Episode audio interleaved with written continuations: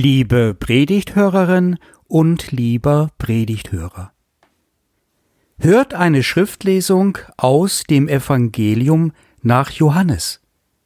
Es ist das dritte Kapitel. Es war aber ein Mensch unter den Pharisäern mit Namen Nikodemus, einer von den Oberen der Juden. Der kam zu Jesus bei Nacht und sprach zu ihm, Meister, wir wissen, du bist ein Lehrer, von Gott gekommen. Denn niemand kann die Zeichen tun, die du tust, es sei denn, Gott ist mit ihm. Jesus antwortete und sprach, Wahrlich, wahrlich, ich sage dir, es sei denn, dass jemand von neuem geboren werde. So kann er das Reich Gottes nicht sehen. Nikodemus spricht zu ihm, Wie kann ein Mensch geboren werden, wenn er alt ist? Kann er denn wieder in seiner Mutter Leib gehen und geboren werden? Jesus antwortete, Wahrlich, wahrlich, ich sage dir, es sei denn, dass jemand geboren werde aus Wasser und Geist, so kann er nicht in das Reich Gottes kommen. Was vom Fleisch geboren ist, das ist Fleisch, und was vom Geist geboren ist, das ist Geist. Wundere dich nicht, dass ich dir gesagt habe, ihr müsst von neuem geboren werden. Der Wind bläst, wo er will, und du hörst sein Brausen wohl. Aber du weißt nicht, woher er kommt und wohin er fährt. So ist es bei jedem, der aus dem Geist geboren ist. Nikodemus antwortete und sprach zu ihm, Ja, wie kann das geschehen? Jesus antwortete und sprach, Bist du Israels Lehrer und weißt das nicht? Wahrlich, wahrlich, ich sage dir, wir reden, was wir wissen, und bezeugen, was wir gesehen haben. Aber ihr nehmt unser Zeugnis nicht an.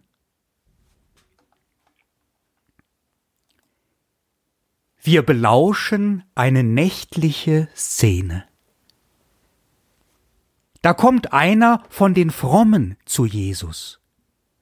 Möglichst inkognito. Man soll ihn nicht sehen. Als ob er sich dabei schämen würde, als er sagt, wir wissen schon, Jesus, du hast es drauf. Du bist ein Guter. Er nennt ihn respektvoll Meister und Rabbi, also eine Art Lehrer. Er sagt wirklich wir. Klar, die fromme Oberschicht in Jerusalem war doch nicht blöd, sondern eher klug. Da wird es viele gegeben haben, die Jesus erkannten als den Mann, der etwas bewegen will, hin zu Gott, der Zeichen setzt, als den aufrechten und sympathischen, den liebevollen und weisen. Jetzt verpetzt Nikodemus die anderen. Wir wissen schon, du bist der Mann, auf den wir hören sollten aber es fällt so schwer, die Macht aus der Hand zu legen, die Fehler einzuräumen und sich etwas sagen zu lassen von einem, der noch nicht einmal studiert hat. Und wenn dann auch noch diese vielen Leute immer zuschauen, die mit dir sind, Jesus, verzeih uns. Wir Menschen sind manchmal feige. Für uns ist diese nächtliche Szene interessant. Denn manchmal erfährt man nachts Dinge. Wenn Leute im Verborgenen tuscheln, so vertraute Gespräche führen in einer stillen Stunde, dann sagen sie oft die Wahrheit. Wenn niemand Gefährliches zuhört. Und um die Wahrheit geht es hier. Bei dem Evangelisten Johannes, der uns diese Begebenheit berichtet, sowieso. Um eine göttliche Wahrheit geht es. Wir spitzen die Ohren. Es sind drei Wahrheiten, die uns der Text offenbaren will. Es geht um den Heiligen Geist, den jede und jeder von uns empfangen kann. Das ist schon die erste Wahrheit. Die grundsätzliche geistliche Veranlagung eines jeden Menschen. Der Mensch an sich ist ein geistbegabtes Wesen. Er ist als ein geistbegabtes Wesen von Gott erschaffen worden. Gott blies bei der Erschaffung des Menschen seinen Odem in den Menschen hinein. Das erste Buch Mose, der siebte Vers im zweiten Kapitel handelt davon. Gott machte den Menschen aus dem Material Erde etwas von unten und blies ihm seinen Odem durch die Nase, etwas von oben. Manchmal steht dann das deutsche Wort Atem da, für Odem. Aber das ist nicht ganz richtig. Im Hebräischen steht Ruach und Ruach wird meistens mit Geist übersetzt oder, wenn das zu geistig ist, der kann auch mit Wind übersetzen. Wind passt auch gut, denn Wind kommt von außen. Man darf bei Ruach nicht an den menschlichen Atem denken. Ruach kommt von Gott selbst. Der Mensch. Jede Einzelne und jeder Einzelne ist von Gott mit seiner Geburt als ein Geisteswesen erschaffen. Darum spricht Jesus in Vers 8 davon, dass es eine grundsätzliche Möglichkeit gibt, für den Menschen den Heiligen Geist wahrzunehmen. Du vernimmst sein Brausen wohl. Wir sind Geborene aus dem Geist. Wir können gar nicht anders, als die geistlichen Dinge zu erkennen und zu würdigen. Es ist jedem Menschen möglich, von oben zu sein, eine geistliche, ein Erkenner der Gotteswahrheit. Denn dazu sind wir bestimmt und veranlagt. Ich möchte einmal einen Moment dabei verbleiben. Denn diese Veranlagung des Menschen bildet die Gleichwertigkeit aller Menschen zueinander aus. Sich auf absoluter Augenhöhe begegnen. Das Neugeborene mit dem Kreis Frauen und Männer. Die Chefin eines Konzerns mit vielen Angestellten und die Arbeitslose. Der Sozialhilfeempfänger und der Multimillionär der hochbegabte Musterstudent mit dem Bildungsverweigerer. Ist uns das eigentlich wirklich so klar? Dass diese Augenhöhe besteht und gilt? So? Warum gibt es dann Rassismus? Nicht nur in Amerika, sondern auch in Deutschland? Neuerdings gerade hier eine hässliche Judenfeindlichkeit? Warum verdienen dann Frauen weniger als Männer für die gleiche Arbeit? Warum steigen die Fälle von Kindswohlgefährdung bei den Jugendämtern von Jahr zu Jahr an? Warum? Also, erstens, absolut jeder Mensch vermag es, den Heiligen Geist wahrzunehmen. Und das macht uns voreinander gleichwertig.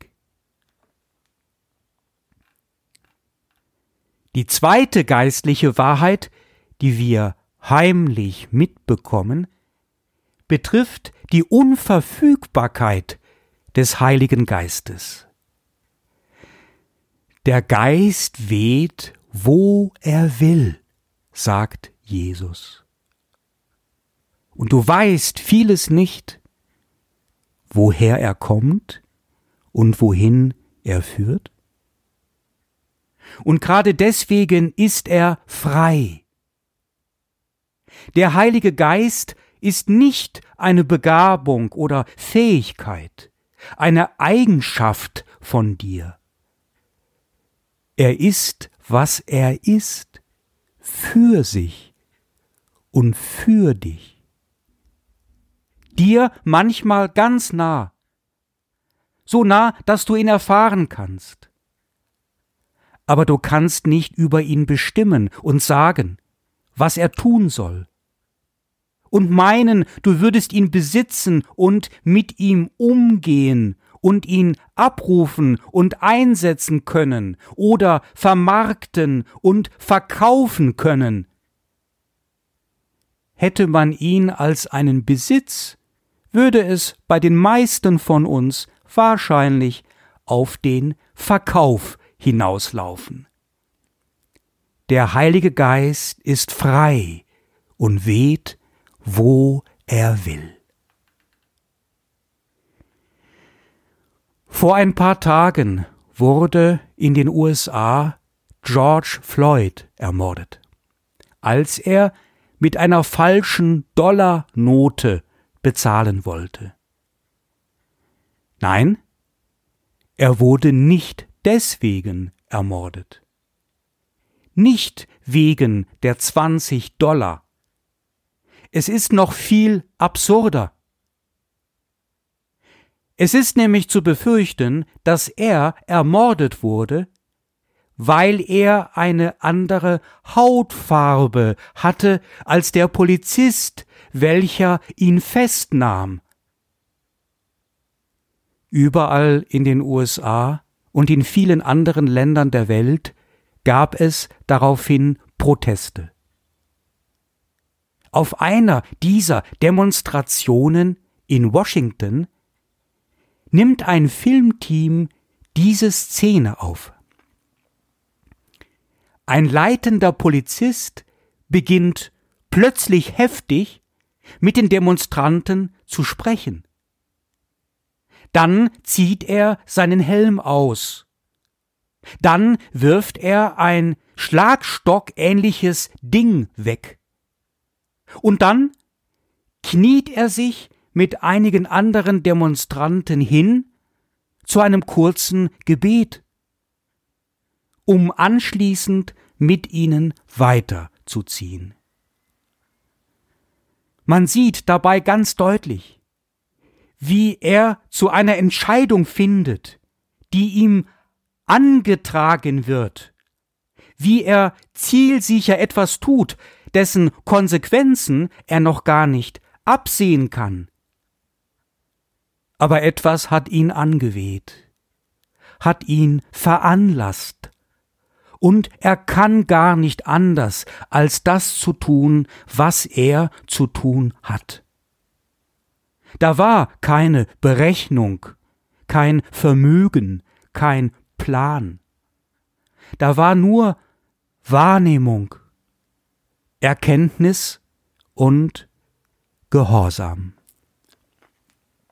Also, zweitens, nicht wir beherrschen den Heiligen Geist, sondern der Heilige Geist beherrscht uns. Ein drittes Geheimnis verraten uns Nikodemus und Jesus in nächtlicher Runde. Eigentlich verdanken wir es erst einmal dem Nikodemus. Er geht und er fragt nach. Du sagst, Jesus, der Mensch muss neu geboren werden. Soll er etwa zum zweiten Mal in den Leib seiner Mutter gehen? Bei Jesus gibt es keine blöden Fragen. Das fällt wirklich auf. Immer wieder fragen oder benehmen sich Leute merkwürdig in der Nähe von Jesus. Aber er macht daraus einfach etwas Gutes. Die Menschen müssen sich für nichts schämen, wenn sie nur etwas Gutes wollen. Offensichtlich behandelt Jesus die Menschen vollkommen auf Augenhöhe. Das mit der zweiten Geburt wird von Jesus gleichgesetzt mit dem Zeugnis geben. Wenn Menschen Zeugnis geben von dem Heiligen Geist, dann haben sie bereits die zweite Geburt an sich erlebt. Zeugnis geben, das übt uns ein in die Wirksamkeiten des Heiligen Geistes. Den Heiligen Geist zu erkennen, aufgrund unserer Geistbegabtheit und ein Zeugnis davon zu geben. Darum geht es. Was heißt Zeugnis geben? Ein Beispiel. In der Corona-Zeit gibt es eine Notbetreuung in den Kindertagesstätten, so auch in meiner Kirchengemeinde. Da werden so langsam die freien Plätze rar. Aber es läuft gut und irgendwie funktioniert es.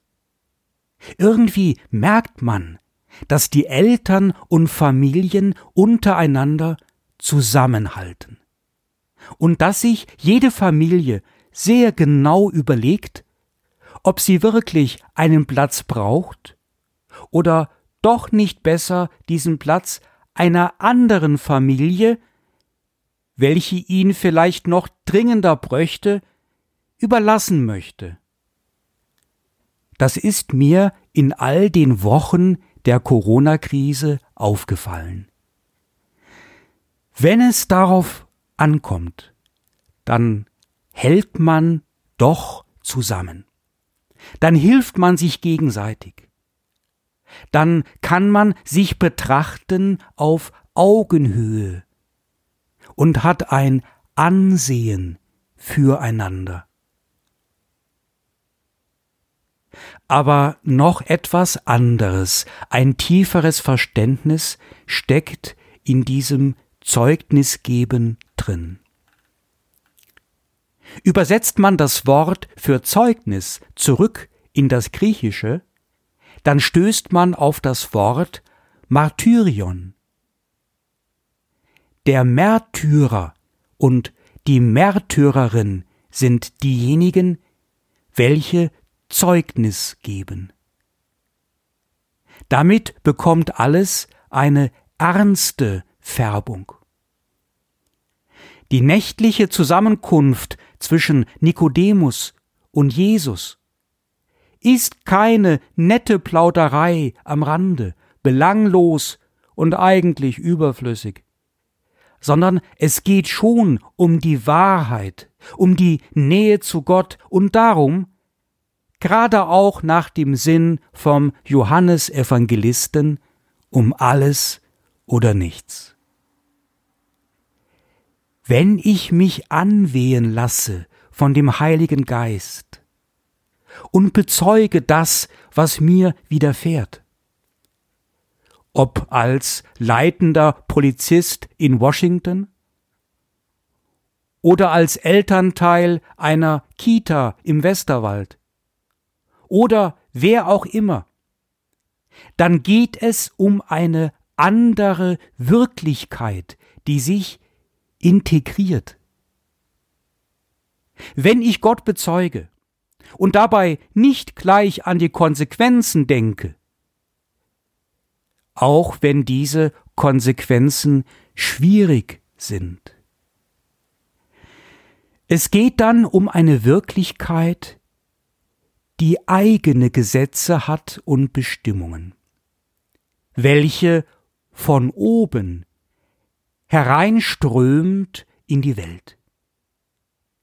Diese Wirklichkeit zu bezeugen, kann durchaus bedeuten, in eine Spannung, in einen Widerspruch zu geraten mit der alltäglichen Wirklichkeit, mit der von unten, deren Gesetze und Bestimmungen angepasst sind und determiniert und bequem womöglich und einfach und eben von dieser Welt. Das Evangelium nach Johannes lebt von dieser Spannung. Immer wieder taucht sie auf. Der Evangelist denkt von dieser Spannung her. Er beschreibt ein Hineingeraten in die geistliche Wirklichkeit mit all dem, was uns mit dem Heiligen Geist verheißen ist. Die Freude, die Stärke, der Gemeinschaftssinn. Und das ist ein spannungsvoller Prozess. Die Geburt ist schmerzvoll und gefährlich. Nicht nur für die Mutter, sondern auch für das Kind. Also drittens. Wir können den Heiligen Geist bezeugen und dadurch für uns und für andere ein gutes, wenn auch nicht unbedingt einfaches Leben führen. Menschen, die diese geistliche Geburt an sich erfahren haben, womöglich immer wieder, fallen auf. Es gibt sie auch heute noch, die Märtyrer und Märtyrerinnen. Wir alle gehören dazu. Nicht durchgängig und amtlich und allzu öffentlich, der Geist weht, wo er will. Aber immer wieder erfahren wir ihn, mehr oder weniger bewusst. Steckt er uns an mit seiner Kraft? Freuen wir uns mitten in einem alltäglichen Elend? Sind wir geistesgegenwärtig da? Füreinander und nicht immer nur für uns selbst. Leben wir ein geistliches Leben auf Augenhöhe mit wirklich allen Menschen, seien sie nah oder fern. Übrigens glaube ich an den Heiligenschein, den wir alle haben, mehr oder weniger deutlich sichtbar. Nicht nur die der Welt erhabenen Mönche auf dem heiligen Berg Athos in Griechenland haben ihn, wo ich diese Heiligenscheine selbst schon gesehen habe und bezeugen kann. Nikodemus hat ihn auch. Denn seine etwas naiven Fragen erleuchten unsere Nacht. Aber dieser Heiligenschein, der uns allen anhaftet, bleibt ein Geschenk, an dem wir uns selbst und gegenseitig erfreuen können. Er ist nicht verfügbar und keine Errungenschaft. Darauf können wir nicht stolz sein, sonst wären wir ja Scheinheilige. Und der Friede Gottes, welcher höher ist als alle menschliche Vernunft. Er bewahrt unsere Herzen und Sinne in Jesus Christus. Amen.